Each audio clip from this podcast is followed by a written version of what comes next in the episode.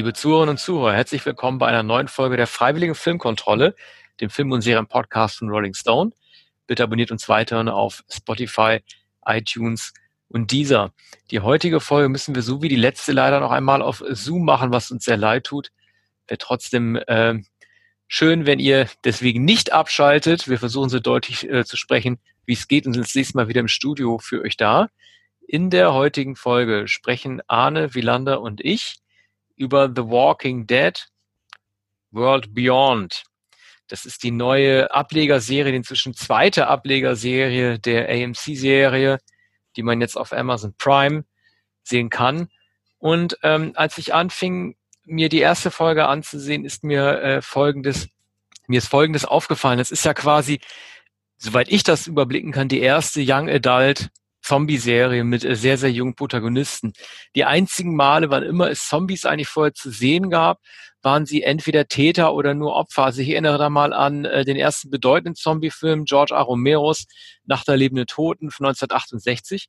Der gilt ja auch so als Allegorie, in der die gefallenen äh, Soldaten des Vietnamkriegs dann als Zombies wieder zurück auf die Erde kommen und sich bei denjenigen Leuten rächen, die sie überhaupt in den Krieg geschickt haben und sie getötet haben. Also ein sehr politischer Film. Und da gibt es so eine Szene, in der sich ähm, verschanzen sich ja mehrere Leute in so einem Farmhaus und im Keller ist ein Mädchen, das von einem Zombie gebissen wurde. Keiner wusste zu dem Zeitpunkt, dass es bedeuten müsste, dass sie selber zu einem Ghoul wird. Und äh, dieses Mädchen greift dann die eigene Mutter an, die ahnungslos in den Keller geht, äh, um sie anzusehen. Das Motiv dieses Mädchens mit diesen ähm, langen blonden Haaren und diesen dunkel umrandeten, kajal umrandeten schwarzen Augen ist auch sehr berühmt geworden. Und das galt ja auch so ein bisschen als ein Symbol dafür, wie die Kindergeneration sich an den Eltern aus dem typischen 68er, der Film ist ja von 68er, äh, sich daran auch so ein bisschen orientiert und sich daran misst, so ein Motiv, das auf den Exorzisten ja auch aufgegriffen wurde, Rosemary's Baby, das Kind, das die Eltern umbringt, das mit der Elterngeneration nicht zufrieden ist. Und all das, um jetzt mal den Bogen zu spannen zur neuen Serie, das ist sowas, was ich da total vermisse. Ähm, da kommen ja so Sachen vor, die überhaupt nichts Politisches an sich haben, sondern die auf mich irgendwie eher so wirken, so ein bisschen ähm, wie so einen Jugendlichen Fernsehen. Da wird dann irgendwie so eine Reise begonnen, nur um dann irgendwie selber zu sich zu finden. Das ist total bescheuert. Ja, also um, um kurz äh, zu umreißen, worum es geht. Es handelt sich um die Stadt Omaha in Nebraska, aus der ja unter anderem Conor Oberst kommt. Ich glaube, Marlon Brando stammt dort her. Springsteen aber nicht, ähm, oder? Der hat nur darüber gesungen. Nein, nein, der kommt aus New Jersey. Äh, aber er hat über, äh, er hat eine Platte in Nebraska.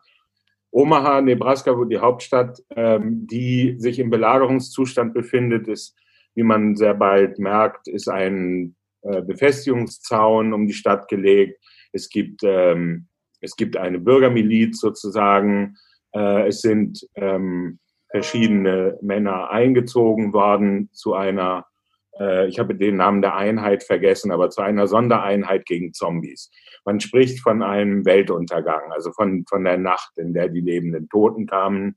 Und seitdem fehlt der Vater des gezeigten äh, Geschwistergespanns. Äh, ja, es ist sogar schon ein bisschen her, ne? Also es wurde irgendwie gesagt, für die Ablegerserie von Walking Dead, das ist zehn Jahre. Drei oder drei. Ja, es soll zehn, zehn, Jahre nach den Ereignissen von Walking Dead und Fear the Walking Dead stattfinden. Also sprich, in einer Welt, also die soll sowohl für Walking Dead-Fans äh, verständlich sein, dass man eine zeitliche Einordnung hat, als auch für Leute, die diese Serie zum ersten Mal einschalten. Ja, und, ähm, und es ähm, sind die Bürger, die Einwohner der Stadt, die übrig geblieben sind, die nicht vor zehn Jahren dem ersten Zombie-Ansturm, diesem Weltuntergang zum Opfer gefallen sind, sind jetzt wehrhaft und haben sich eingerichtet in der Isolation. Und es gibt eine Behörde und der Vater dieser beiden Schwestern, die sehr unterschiedlich sind, auch kaum glaubhaft, dass sie überhaupt Schwestern sind, ähm, die vermissen jetzt ihren Vater, der nun schon seit langem irgendwo im Land unterwegs ist. Es gibt übrigens eine äh, Partnerstadt, Portland, die verbunden ist mit Omaha. Und ähm, ich weiß nicht, äh, worauf das noch hinausläuft. Es wird noch eine Bedeutung bekommen. Und, ja, es ist, ähm, passt natürlich zu Portland, weil das ja auch eine äh, sehr ähm, sehr liberale Stadt ist im, im Nordwesten und diese, diese ganze äh, Gesellschaft ja, in der diese, in der es ja kaum Erwachsene gibt, diese ganze Gesellschaft der jungen Leute ja auch eine sehr äh, liberal orientierte Gesellschaft darstellen soll. Das stimmt. Aber äh, geografisch ist es natürlich weit entfernt und es gibt keine ja. Verbindung zwischen den beiden ja. Städten. Man kann vermuten, dass es vorher schon die Partnerstadt äh, war und äh, dass auch die Gymnasien, Hochschulen miteinander verbunden sind. Es ist äh, eine Jugendserie. Die beiden Schwestern sind etwa na, 14, 15 Jahre alt, ungefähr. Ja. Und äh, leiden natürlich unter dem Trauma, dass ihre Mutter äh, bei dem ursprünglichen Angriff der Zombies, über den man zunächst äh, noch nichts erfährt, äh, ums Leben gekommen ist. Und der Vater ist nun abwesend, schickt die geheime Nachrichten. Und die Behörde, äh, die äh, nicht sehr beliebt ist, ähm, über die man nichts weiß, ist eine Geheimbehörde, wird von Julia Ormond, der Schauspielerin aus Fräulein, Fräulein Smillers Gespür für Schnee, geleitet. Ist auch schon 20 Jahre ähm, her wahrscheinlich, ne? Genau, ist ungefähr 20 Jahre her und Julia Ormond hat man lange nicht gesehen und äh, ich, äh, sie kam mir aber bekannt vor, ich habe nachgeschaut, das ist Julia Ormond, die damals von Smiller, äh, glaube ich, gespielt hat ja, die Hauptrolle in dem Film. Aber Arne, und, ähm, willst du denn, also, ähm, sorry, dass ich dich mal kurz unterbreche, wo wir gerade, wo du gerade über die Schwestern gesprochen haben. Äh, ja. ich, ich muss da mal kurz, äh, ich muss es einfach loswerden. Ich habe mir diese Sätze sogar notiert. Hörer des Podcasts wissen ja, dass ich mir besonders gute oder besonders nicht so gute Sätze auch immer gleich notiere. Ähm, da fallen zwei Sätze es geht ja dann, ähm, du hast es ja erwähnt, die wollen ja irgendwie, oder nein, du hast es noch nicht erwähnt, ich habe dich gerade in, in, deinem, in deiner Erzählung unterbrochen. Du wolltest ja gerade darauf hinaus, dass, dass sie zu ihrem Vater wollen, ne? Und ähm, die wollen ja heimlich da aufbrechen. Und da gibt's dann irgendwie diesen Einsatz, den sagt eine der beiden Mädchen, die sagt, wenn wir da ankommen werden, werden wir anders sein. Und der zweite Satz ist, äh, als äh, sie schaffen, den ersten Zombie mit ihrer Stichwaffe zu töten. Ich lebe endlich im Jetzt auf der Suche nach meiner eigenen Wahrheit. Und das sind äh, Jugend, jugendlichen Sätze, beides. Ne? Sowohl wenn wir da ankommen, wenn wir anders sein, als auch ich lebe endlich im Jetzt auf der Suche nach meiner eigenen Wahrheit, die solche Allgemeinplätze darstellen, wie man sie vielleicht von Jugendlichen erwartet, die aber in dem Kontext dieser Serie, in der es um Leben und Tod geht, komplett de deplatziert sind. Ja. Ich kann gar nicht glauben, dass man solche Sätze sagen lässt. Ja, also tatsächlich sagt diese Sätze ja auch niemand oder nur, weil er sie in einer Fernsehserie gehört hat. Ähm, auch, auch Jugendliche äh, sprechen so nicht. Ähm, hier fällt wieder der äh, bei dir beliebte Begriff der Quest. Die Quest ja. ist etwas anderes, Quest. einen Vater zu suchen. Ähm, sie suchen eigentlich nur den Vater. Aber es wird behauptet, dass die eine Schwester, die idealistisch ist und eine, ähm, ähm, sehr, eine dunkel, ein dunkelhäutiges Mädchen ist, die andere wirkt eher äh, wie ein Latino-Mädchen. Also es ist schon merkwürdig. Sie sind nicht adoptiert, sondern ähm, sind äh, äh, vom selben Vater und der eben äh, gestorbenen Mutter. Haben beide ein Trauma. Die eine ist Idealistin, die andere ist Rebellin. Die Rebellin äh, wendet sich sehr aggressiv auch gegen die Leiterin dieser Behörde. Die Idealistin hält eine große Ansprache an der Alma Mater, an der Schule von Omaha, ist eine Spitzenschülerin offenbar und auch da ähm, ähm, klagt sie die Behörde an, dass ihr Vater genommen wurde. Es wurde nicht hinreichend geklärt, wohin der Mann entschwunden ist. Und er sei ein, ein, sei der größte Experte in Zombiebekämpfung oder seine, seine äh, Expertise als Wissenschaftler sei unbedingt erforderlich. Was und es genau gelingt ihm auch Geheimbotschaften zu verschicken. Das gelingt es ihm ja auch, ne? Aber ja, also und zwar, äh, einem, das, das will ich dir kurz sagen. Ja. Ich glaube, es ist ein Stahlschrank in der Schule oder im Kinderzimmer und in dem Stahlschrank finden sich die Nachrichten des Vaters, glaube ich. Ja. Ich weiß nicht, wie die Übermittlung äh, möglich ist. Also es ist jedenfalls keine digitale Übermittlung, sondern es findet sich, glaube ich, in einem Buch, ungefähr so wie bei Enid Blyton früher fünf Freunde oder äh, das Rätsel um. Ja, ähm, du hast ja gerade einmal Lieblingsbegriffe Quest angesprochen. Ich möchte noch einen meiner Lieblingsbegriffe äh, ansprechen, nämlich das Worldbuilding, das ja gerade in äh, Fantasy- oder Sci-Fi-Filmen überzeugend sein muss, also plastisch und lebensnah, damit man glaubt, dass diese Welt, die es gar nicht geben kann, trotzdem existiert. Und da habe ich schon meine ersten Probleme mit, weil, ähm, also wenn ich jetzt der Behörde Julia Ormonds angehören würde oder Julia Ormond wäre, dann würde ich die ganze Stadt sofort einnehmen, was ja auch angedeutet wird, sofort einnehmen und beherrschen und besetzen. Es kann ja nicht sein, dass so eine autonom regierte ähm, Gesellschaft wie diese Schülergesellschaft das zehn Jahre lang dort aushalten kann, auch mit solchen friedliebenden Erwachsenen. Das ist nicht realistisch. So würde ein postapokalyptischer Staat nicht strukturiert sein, dass es ja diese freiheitliche Ordnung geben kann. Das ist aber nur das eine, was mich stört. Das andere ist ein Problem, dass sämtliche äh, Filme oder zum Beispiel auch die Walking Dead Comics hatten, die ich auch alle gelesen habe, wann immer du neue Gesellschaften errichtest, ist es komplett ausgeschlossen, dass du auch nur so tun kannst, als könnte innerhalb dieser Kommune das Leben ohne Vorsichtsmaßnahmen so laufen, wie es vor der Zombie-Apokalypse gewesen ist. Was ich damit meine, ist Folgendes. Ähm, das spielt ja im Walking Dead-Universum im Kosmos und da bedeutet es, wie so auch in allen anderen Zombie-Filmen, dass du, sobald du stirbst, du musst gar nicht gebissen werden, es reicht schon, wenn du normal stirbst, wirst du zum Zombie, weil dieser Virus in der Luft liegt. Das heißt, du musst nicht infiziert werden durch einen Biss, du musst einfach nur eines natürlichen Todes sterben und wirst zum Zombie, weil irgendwas in der Luft liegt. So, die haben dort in der Serie zwei Eisengatter vor jeder Wohnung, damit jemand, der in der Wohnung stirbt, das wird ja auch am Beispiel einer Psychotherapeutin dort gezeigt, damit jeder, der in der Wohnung stirbt, den, äh, äh, die Wohnung nicht verlassen kann, was eigentlich Quatsch ist, denn Zombies können in der Regel keine Türklinken drücken. Da wird das zwar gemacht, aber im normalen Leben nicht. Das heißt, äh, um es mal deutlich zu sagen, wenn du Nachtspaziergänger bist und mit deinem Partner durch die Gegend läufst oder ein romantisches Date hast, dann kriegst du einen Herzinfarkt, dann wirst du sofort zum Zombie und kannst den nächsten beißen und dann ist die ganze Gesellschaft dort im Arsch. Wenn du beim Basketballspiel, die spielen ja auch Sport dort, wenn du dann einen Ball gegen den Brustkorb bekommst, dein Herz stehen bleibt, Dorf, off, hier, tot, batsch, wirst du auch zum Zombie. Wenn du von der Brücke fällst, Zombie. Wenn du aus dem Fenster fällst, Zombie. Wenn du ausrutschst, Kopf aufschlägst, Zombie. Und du kannst halt einfach nicht so, so eine Gesellschaft glaubhaft darstellen, in der man ganz normal leben kann, ohne ständig Angst haben zu müssen, dass jemand an Altersschwäche stirbt, dass jemand sonst viel stirbt. Und dann ist sowieso alles im Arsch. Das kennt man ja, diese Zombie-Gesetze. Dann wird, dann beißt der Erste den Zweiten, der Zweite beißt den Dritten und innerhalb einer Infektionskette von zehn Minuten ist alles kaputt. Und das nehme ich halt dieser Welt einfach nicht ab. Das ist nicht gut gemacht. Ja, also es sind sehr schwächliche Zombies, die da am Zaun auftauchen. Die werden dann mit mal eben erledigt. Äh, das erklärt sich aber auch, das erklärt sich auch, entschuldige, ich bin gerade so im Zombie-Wahn, im Zombie-Rausch. Das erklärt sich natürlich dadurch, dass in dieser ähm, Welt, die Robert Kirkman, also der Erfinder von Walking Dead gemacht hat, dass es dort so ist, dass Zombies irgendwann tatsächlich auch leicht kompostieren. Also wenn das zehn Jahre her ist, kann das sein, dass du dort auf zehn Jahre alte Leichen triffst, die bei weitem nicht mehr so agil sind, wie sie zu Beginn der Apokalypse ja. gewesen sind. Ja. Freilich, aber es kommen immer wieder neue hinzu. Zum Beispiel die Psychotherapeutin, die bereits schwer krank ist. Ist, glaube ich, krebskrank. Und Hope, äh, die eine Schwester, besucht sie immer, fragt sie um Rat. Und sie weiß, ähm, wie die Frau selbst, äh, dass sie sterben wird. Er hat, glaube ich, wird beatmet und äh, sind die letzten Tage. Aber dann äh, hinter dem Gitter ähm, erkennt Hope, als sie äh, die Mentorin besucht, meldet sich nicht, kommt nicht an die Tür und dann erscheint sie als Zombie.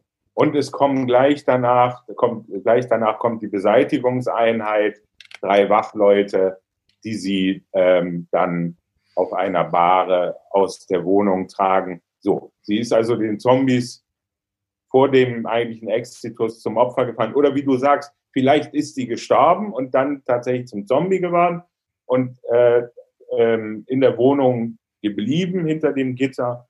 Und ähm, jetzt wird sie also ins Jenseits befördert und abgeholt und rausgetragen. Ne?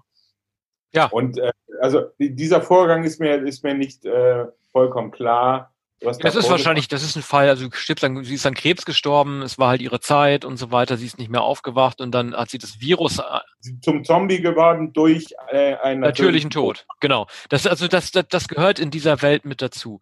Und ähm, das ist ja es ist ja auch in Ordnung so. Das das ist ja auch das ist ja die Pointe auch äh, des Namens The Walking Dead, weil ähm, das eben nicht nur die bereits Infizierten, also die die, die sind ja alle schon infiziert. Jeder ist schon infiziert. Man wartet nur auf den Tod. Deshalb auch The Walking Dead. Es geht nicht nur um die, die durch ein Zombie bis zum Zombie werden, sondern um die gesamte Menschheit, die sozusagen schon so ein Host ist von diesem Virus, das sie dann letztendlich diese Mutation äh, machen lässt. Was ich so ein bisschen enttäuschend an der Serie ähm, äh, finde, ist äh, jede, also das Zombie-Genre, dieses große Revival ging um 2002 ähm, los mit 28 Days Later von Danny Boyle, dann kam das Remake von Dawn of the Dead und so weiter und seitdem ist es ein sehr lukratives Geschäft geworden, aber das Problem, das der Zombie auch mit dem Werwolf hat, ist einfach, dass er kein sehr variables äh, Monster darstellt und um jetzt noch Erfolg zu haben, musst du halt immer wieder neue Variationen dir überlegen. Und das kannst du mit Monstern an sich nicht mehr machen, also musst du die die Umwelt, den Lebensraum, in dem die Menschen untereinander ihr Zusammenleben verhandeln müssen, die Zivilisation, das musst du neu definieren und sich da zu überlegen, hm, ja, wen haben wir da noch nicht gehabt? Wir haben noch keinen Zombie-Film gehabt aus der Sicht von Teenagern und ihrem Problem. Und mit diesen Binsenweisheiten, die ich vorhin gesagt habe, die diese beiden Mädchen von sich geben, kannst du halt auch keinen Zombie-Film reißen. Das schafft für mich keine neue Umgebung. Das, äh, da gibt's auch keine, ähm, also ich will nicht, dass dass äh, das Überleben in einer Welt von Untoten sich daran messen lassen muss, wie Teenager erwachsen werden oder Coming of Age machen, ihre Reise, auch dieses lächerliche Motiv der Reise, die Reise, um erwachsen zu werden, um zu sich zu finden, dass man das macht, das tut überhaupt nicht Not. Das bietet dem Ganzen überhaupt keine neue Perspektive. Ja, für die Serie ist es vielleicht notwendig, weil sie den Ort verlassen müssen und weil es eine, eine Abenteuerreise braucht, um immer weitere Episoden dazu stricken zu können. Die Isolation innerhalb dieser, dieser Bastion, dieser Festung würde ja nicht reichen. Es gibt dann keine Entwicklung mehr, da äh, die Situation vollkommen statisch wäre und es immer nur Nachrichten des Vaters gäbe. Also sie müssen da wahrscheinlich ausbrechen. Wir konnten ja noch nicht viel sehen, denn ja, äh, es wird in keinen, in keinen äh, Happen ich ähm. weiß, aber du, diese Archetypen dieser Vierergruppe, die da präsentiert werden, die beiden Mädchen und die beiden Jungs, man sieht den Vierern doch zum Teil schon an, welche inneren Hürden sie überwinden müssen, um zu sich zu finden. Also man gibt, gibt da irgendwie den Nerd, den Außenseiter, den schüchternen Dicken, der muss auch irgendwann zum Speer greifen und sich überwinden. Aber bevor er das macht, muss er den anderen drei noch erzählen, was sein Trauma ist. Das ist so ein bisschen, das erinnert mich so ein bisschen an das, an das typische 80er Jahre Ensemble-Kind, wie aus den Goonies oder von S von Stephen King, wo es immer den einen Jungen gibt mit, ähm, also der Asthma hat, der immer in sein Gerät reinpusten muss und am Ende der Reise sein Asthma überwunden haben wird und sein Gerät nicht mehr braucht. Also ein ganz, es ist ja, ein ganz klares Gadget damals gewesen. Und es, es gibt einen, den berühmten Roman Herr der Fliegen von William Golding, in dem das auch schon vorgezeichnet ist. Da gibt es äh, tatsächlich diesen korpulenten, bebrillten Jungen, der vollkommen unfähig ist, auf einer einsamen Insel nach einem Flugzeugabsturz zu überleben und der wird zum Opfer der genau, anderen. Genau, der stirbt ja auch dann, ne? Also der ist ja niemand, der dann irgendwie daraus erwächst ja, oder so, ne? Mhm. Die sacken, weil er der Hilflose ist, der ja auch zur, zur Last wird. Und dieses, äh, also das ist dann sozusagen ein, ein allegorischer Jugendroman aus den 50er Jahren, glaube ich. Golding hat später einen Nobelpreis für Literatur äh, bekommen. Ähm, und diese Allegorie wird, wird hier aufgegriffen, in, wie du vorhin äh, gesagt hast, bei, den, bei den Beispielen der Dialogen vollkommen holzschnittartiger Weise. Und man, man kann nur annehmen, dass das absichtlich so einfach gestrickt ist für ein, ein Publikum, das sogar noch unterhalb der Jugendlichen ist, also elf- oder zwölfjährige, von denen man vermuten würde, dass sie eine Zombie-Serie gar nicht schauen dürfen. Das würden die Eltern ja gar nicht zulassen. Aber die Zombies werden nun auch nicht so schrecklich gezeigt, bei dem, was wir bisher gesehen haben, dass man da annehmen könnte, dass ein Zwölfjähriger noch schockiert wäre. Ne? Und wahrscheinlich äh, kann man voraussetzen, dass anders als wir in unserer Kindheit, dass das heutige Kinder, die, die ja, 11, 12 Jahre Die, die FSK-Zulassung, genau. Also das ist ja heute, heute wird ja Kindern äh, schon viel mehr zugetraut, wenn man sich überlegt, welche Filme damals auf dem Index gelandet sind, irgendwie, keine Ahnung, von Man-Eater über Muttertag oder Zombie am Glockenseil und solche Geschichten. Das sind ja, äh, wo Nein, einmal, genau, das sind ja Sachen, die heute die heute in normalen Serien kommen. Ne? Also es ist ja damals war ja, waren ja die Zulassungsbeschränkungen viel, viel härter. Ich erinnere nur an diese langen Vorspender von VHS-Kassetten, wenn immer diese männliche Stimme einem vorgelesen hat, warum ein Film ab 18 ist oder warum er ab 16 ist. Das ist heute ja gar nicht mehr gängig. Aber weißt du, was mich am meisten stört? Das ist, dass äh, also AMC hatte mit Walking Dead ja sozusagen die absolute Vormachtstellung in Sachen Zombies. Äh, die Serie wird nächstes Jahr zu Recht abgesetzt, weil sie keine Ideen mehr hatte nach elf Staffeln. Vier The Walking Dead, die erste Ablegerserie, die sich anfänglich damit gerühmt hat, äh, den Ursprung der Zombie-Seuche zu erklären und das in der Großstadt erstmals vielleicht in Los Angeles, hat auch keine Lösung gebracht. Klar, man kann diese Mikro Siedlungen oder diese Mikroökonomien und keiner weiß, wie es dem Präsidenten eigentlich geht. Man kann sowas weitermachen. Aber ich will, also ich würde in diesem Universum, Walking Dead Universum gerne mal wissen, was der Präsident macht, wie die Staaten aufgebaut sind, ob es sie überhaupt noch gibt, wirklich alles nur offen zu halten über die x-te Ablegerserie und immer nur weiter diese Diaden und Triaden an Beziehungen zu zeigen, ohne das große Ganze auf der Welt mal vorzustellen, das reicht mir einfach inzwischen nicht mehr. Ja, also ähm, ich habe bisher keine Kommunikationsmittel gesehen, also weder äh, gibt es äh, Smartphones noch äh, gar Radio oder Fernsehen. Das äh, scheint alles vorbei zu sein. Oder gibt es Smartphones? Ich habe ich hab sie gar nicht äh, gesehen. Zum Glück nicht, weil sonst würden die Teenies ja sich die ganze Zeit hin und her simsen. Das haben sie jetzt irgendwie, glaube ich, zum Glück. Ja, äh, dann, hätten sie, dann hätten sie aber etwas zu tun. Und ähm, also, sie würden wahrscheinlich dennoch den Vater natürlich suchen, aber die, die Möglichkeiten der Kommunikation wären anders. So wirkt es äh, etwa wie un, unsere kleine Stadt. Und Omaha scheint auch eine sehr kleine Stadt zentriert, um diese Schule zu sein. Bei der Schulversammlung sieht man in den, auf den Stühlen, naja, vielleicht 300 Leute oder so, die versammelt sind. Und es hat alles etwas Putziges. Die, die Ormond wird eingeflogen und sie kennt diese beiden Mädchen schon. Also bei einer Bevölkerung nicht mehr 250 Millionen, aber sind wahrscheinlich noch, äh, gibt noch andere Landstriche. Es ist auch die Rede von, von einigen anderen Gebieten. Ich glaube unter anderem vom Großraum New York. Den gibt es immerhin noch und äh, ich glaube, dahin brechen sie auch auf, oder?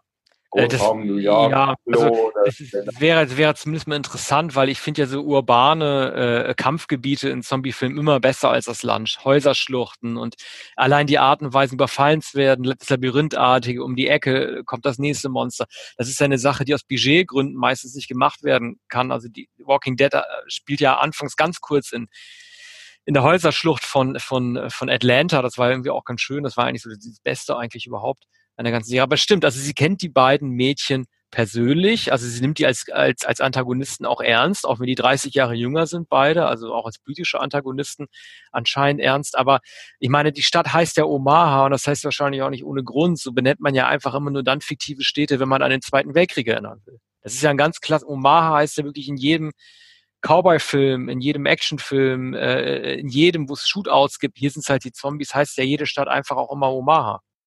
Ah, das wusste ich nicht. Aber es gibt einen, einen Western, Nebraska, äh, aus den 50er oder 60er Jahren. Aber Omaha Beach natürlich, das ist ein, ein Begriff. Scheint aber hier für, für eine mittelwestliche Kleinstadt vor allem zu stehen und, und für ja, äh, einen Zusammenhalt in der Bevölkerung, der fast an unsere kleine Farm erinnert. Ja. Ähm, was ist denn der Mythos von Nebraska eigentlich? Was ist denn der Mythos dieses, dieses Bundeslands? Also äh, Springsteen darüber ja, also, also indianisch, wahrscheinlich indianisch geprägt. Ne? Mhm. Also äh, eigentlich äh, eine, eine ursprünglich indianische äh, äh, Siedlung oder in einem Bereich, in dem noch der, in, in dem noch der Büffel äh, rührte und lief. Und ähm, ist auch nicht dicht besiedelt und ist sehr weit im Norden, aber es ist äh, auch sehr in der Mitte. Ne? Also wenn man vom mittleren Westen spricht, dann spricht man äh, eigentlich von Nebraska, man spricht äh, wahrscheinlich von den Badlands und ähm, in der Serie ist davon nicht viel auszumachen. Also es scheint eine blühende Kleinstadt zu sein und dieses Idyll ist natürlich beabsichtigt. Es, ähm, in Rückblenden wird dann gezeigt, übrigens auch äh, nicht sehr überzeugend gemacht, wie Feuersbrünste lodern und äh, wie, wie die Mutter zu flüchten versucht mit der einen Tochter. Die andere Tochter blieb beim Vater, die wurden getrennt. Also das hat auch den Charakter äh, einer, äh, einer Kinderabenteuersendung.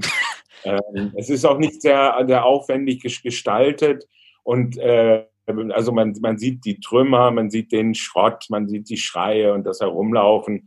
Und ähm, es erinnert äh, nicht so sehr an eine Serie, wie wir sie heute sehen, sondern an eine Serie, wie man sie in den frühen 80er Jahren gesehen hat. Ja, das war ja immer, das war immer ein Problem ähm, von, das war, war auch eine Sache, also hast, du hast es sehr oft bei äh, erfolgreichen Formaten, die dann ähm, nicht, um es jetzt mal zu vergleichen mit Game of Thrones zum Beispiel, das von Staffel zu Staffel immer teurer wurde bei HBO, gibt es halt auch das umgekehrte Phänomen, dass eine Serie, die sehr erfolgreich ist, als derartiger Dauer-Selbstläufer ähm, betrachtet wird, dass man denkt, man kann das Budget runterfahren. Das war bei The Walking Dead ja auch der Fall.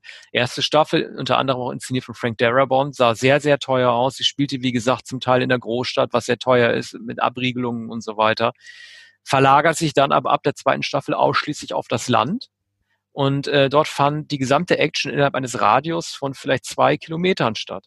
Und dieses Gefühl hat man bei dieser Serie halt auch. Und das hat man bei Fear the Walking Dead mit Ausnahme dieser äh, LA-Szenen, die aber auch nur im Vorort, in so einem Suburb von LA spielen. Das hat man halt bei World Beyond halt ähm, einfach leider auch. Man hat das Gefühl, dass aus Produktionsgründen beschlossen wurde, möglichst wenig ähm, äh, ähm, teure Sets zu nutzen. Vielleicht wurde es sogar, gut, es sieht nicht aus wie Atlanta, wo, äh, also nicht so südig und nicht so sumpfig und nicht so heiß wie Atlanta, wo Walking Dead gedreht wird, aber es sieht für mich auch aus wie eine Serie, in der man einfach irgendwo in den Wald gehen konnte. Ja, also diese ähm, Stadt Omaha sieht hier aus wie aus Kulissen gebaut, ist sie wahrscheinlich auch möglicherweise äh, nicht vor Ort gedreht. Und ähm, auch die wenigen äh, Schauplätze in der Natur wirken wie, wie ausgedacht. Ne? Und ähm, die Serie hat bisher einen, einen sehr kleinen äh, Radius, sieht künstlich unglaubwürdig aus. Äh, man, man kann sagen, es ist sozusagen äh, Campus-Zombie. Oder es sind, äh, es sind Zombies, die in einer, in einer Campus-Inszenierung auftreten.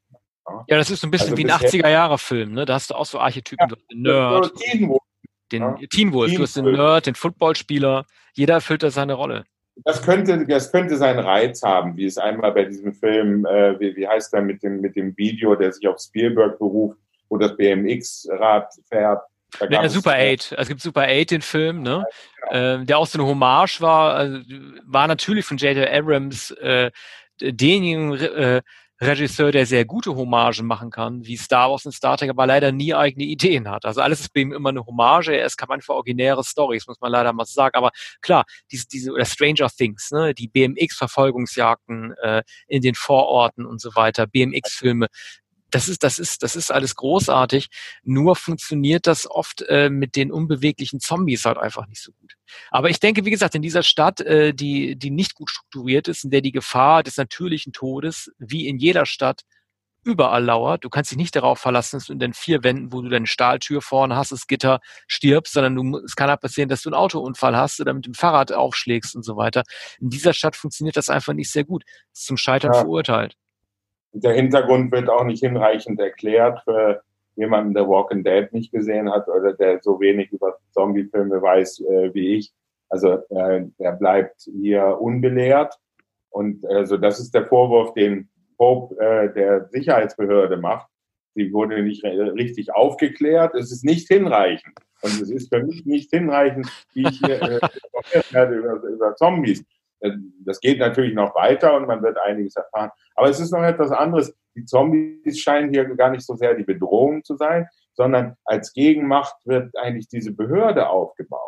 Ja, aber das hast also du immer. Das hast du immer. Du hast ja immer äh, bei den besten Zombie-Filmen hast du immer dieses Phänomen, dass dass die Zombies nur äußerlich lauern und auf die Fehler äh, der Menschen, die miteinander nicht klarkommen, warten, um dann reinzukommen. Sie sind sozusagen nur irgendwie äh, äh, äh, Piece of Cake oder sie sind halt irgendwie so nicht Piece of Cake, Mensch, was rede ich denn da für Quatsch? Die sind halt irgendwie das i-Tüpfelchen. Also ähm, es geht immer darum, dass Menschen nicht miteinander klarkommen, dass gezeigt werden soll, wie Menschen sich nicht verstehen im Angesicht des Weltuntergangs und dann die Zombies von außen kommen. Klar, deswegen halt Julia Ormond auch. Das hast du bei ähm, Walking Dead äh, auch gehabt. Dawn of the Dead hat man das vor allen Dingen bei Day of the Dead von Romero, wo sich Wissenschaftler und das Militär bekriegen und die Zombies nur so eine äh, Staffage sind. Klar, das ist sozusagen so ein typischer, so eine typische Mechanik bei, bei Zombie-Filmen, dass sie eigentlich nur äußerlich eine Gefahr darstellen.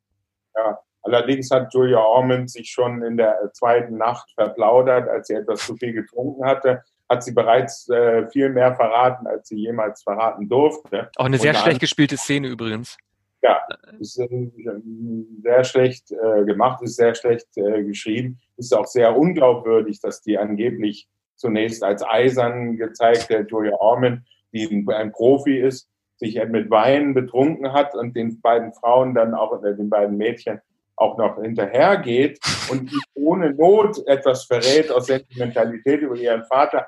Wahrscheinlich wird man noch erfahren, dass sie mit dem Vater nicht nur im Bunde ist, ne, sondern ihm auch äh, romantisch zugetan ist. Nicht nur im Bunde, sondern auch im Bette, würde ich mal sagen. Ja. Das wird alles noch passieren. Nun, ich kann nicht leugnen, dass ich ein gewisses Interesse habe am Fortgang und äh, da es wöchentlich ausgestrahlt wird, ist natürlich immer die Gefahr, dass man äh, etwas verpasst oder nicht dran denkt, wenn dann die nächste Episode kommt. Aber man kann, kann es ja dann später noch nachholen. Wie, auf wie viele äh, Episoden ist es angelegt? Zehn, äh, naja, genau, das ist das Pikante. Also es gibt äh, zehn Episoden und es ist von vornherein nur auf zwei Staffeln angelegt. Das heißt, es ist gar nicht ongoing oder irgendwie, wir gucken mal, wie viele Staffeln es gibt, sondern es ist eine Miniserie quasi, äh, verteilt auf zwei Jahre mit 20 Folgen. Ich prognostiziere trotzdem, dass es die letzte Zombie-Serie ist, die AMC machen wird nach Walking Dead und Fear the Walking Dead. Äh, das, das, das ganze System dort ist am Boden, sage ich. Und ähm, es gibt auch keinen größeren Fehler, als zu sagen, wir beenden die Hauptserie Walking Dead nach elf Staffeln, sichern aber diversen Figuren Spin-offs die kündigen immer Spin-offs an, aber nichts davon passiert. Es sollte einen Rick Grimes Kinofilm geben, der ist nie gekommen oder ist bis jetzt noch lange nicht gekommen, obwohl er schon seit drei Jahren angekündigt wird. Jetzt wird schon verraten, welche anderen Figuren Spin-off-Serien bekommen, womit du sozusagen deine eigentliche Serie ja beerdigst, weil du sagst, man muss sich um die Figuren nicht mehr sorgen, denn sie sterben nicht im Finale, weil sie ihre eigenen Spin-off bekommen. Also so respektlos auch mit dem Mutterschiff umzugehen, zeigt einfach nur, dass da eine totale Planlosigkeit herrscht. Und ich sage dir, das wird mit den Zombie-Serien nichts mehr. Die stellen alles ein. Spätestens in zwei Jahren. Ja, bedeutet das denn auch, dass es keine Zombie-Filme mehr geben wird? Doch schon, aber du brauchst halt, äh, also du brauchst halt, also du musst, äh, die, du musst, also die Zombies kann man nicht neu, neu erfinden. Sie können entweder nur rennen oder sie können schlurfen. Das sind die beiden Bewegungstypen. So, du kannst sie vielleicht noch neu erfinden, indem du erklärst, äh, wie sie sich anstecken, ob sie nur gebissen werden müssen oder ob sie meinetwegen auch was anderes können oder ob sie irgendwann anfangen können zu reden. Das kannst du machen. Die klügsten Zombie-Filme sind diejenigen, die neue Umgebungen schaffen. Also ich nenne jetzt einen Zombie-Film, den jeder nennt, weil er halt einfach auch sehr gut ist. Es ist äh, Train to Busan, äh, der südkoreanische Film, in dem ähm, ein, der wird vordergründig erzählt, äh, wie ein Geschäftsmann mit seiner Tochter wieder äh, zu seiner Tochter wieder den Kontakt finden muss, aber eigentlich müssen sie nur von vom ersten bis zum letzten Waggon eines Zuges durchmarschieren, der äh, Hochgeschwindigkeit fährt und in dem jedem Waggon halt Zombies sind. Also so, wenn du es als Hindernisparcours inszenierst, mit reizvoller äh, äh, Umgebung, mit reizvoller Umwelt, dann kannst du dem Genre neue Aspekte abgewinnen. Aber du kannst es ganz sicher nicht machen, indem du verschiedene Altersklassen von Menschen, verschiedene Geschlechter äh, in Beziehung setzt zu den Zombies. Also sprich wie bei World Beyond, wie gehen 14-Jährige darum? Verliebt sich vielleicht noch jemand in den anderen? Das sind alles Aspekte, die du nicht mehr anwenden brauchst. Du musst das Äußerliche, du musst äh, sprich die Umgebungen neu kreieren. Dann ist das Genre noch zu retten. Es wird ja immer wieder Zombie-Filme geben. Ja, ähm, denn sie kehren ja immer zurück.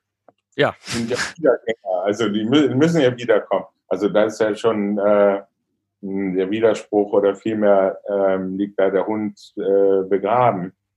Ähm, ja, also ähm, ich werd, werde mich weiter äh, belehren lassen von, von der Serie. Ich habe ein gewisses Interesse jetzt entwickelt an Zombies. Ich sollte mit Dawn of the Dead jetzt endlich anfangen. Ja, äh, das solltest du machen. Also man kann die Romero-Filme theoretisch auch äh, in verschiedenen Reihenfolgen gucken. Sie sind lose in eine, in eine Chronologie eingebunden, also sprich der erste Ausbruch des Virus, äh, der dann übergeht in äh, die Konsolidierung und dann weitergeht in das Überleben. Äh, er hat äh, fünf gedreht, von denen eigentlich nur die ersten zweieinhalb gut sind. Ja, also klar, also Dawn of the Dead würde ich ja immer empfehlen, einer meiner Lieblingsfilme. Ähm, der äh, ein Reiz, eine reizvolle Umgebung schafft, spielt ja fast ausschließlich in einem Kaufhaus in der Monroeville äh, Mall in Pittsburgh. Ja, aber äh, jeder kann ja seinen eigenen Zombie-Film mit seinem eigenen Zombie-Film starten. Nur mit dieser Serie würde ich es einfach nicht empfehlen. Gut, und mit diesem Fazit entlassen wir für, für heute. genau. Äh, vielen Dank. Ja, vielen Dank. Und was ich noch sagen will, wir versuchen natürlich nächste, ich habe ja letztes, äh, am Anfang der Sendung gesagt, das wird unsere letzte äh, Zoom-Folge äh, sein. Hoffen wir mal, dass es keinen Lockdown geben wird äh, in Berlin und auch sonst wo nicht in Deutschland, dass wir alle nachher nur noch per Zoom kommunizieren können. Aber geht mal davon aus, dass die nächste Folge wieder mit besserem Sound aus dem Studio kommt. Ja, in dem, bis bald. Ja, in dem Sinne, bis denn. Tschüss.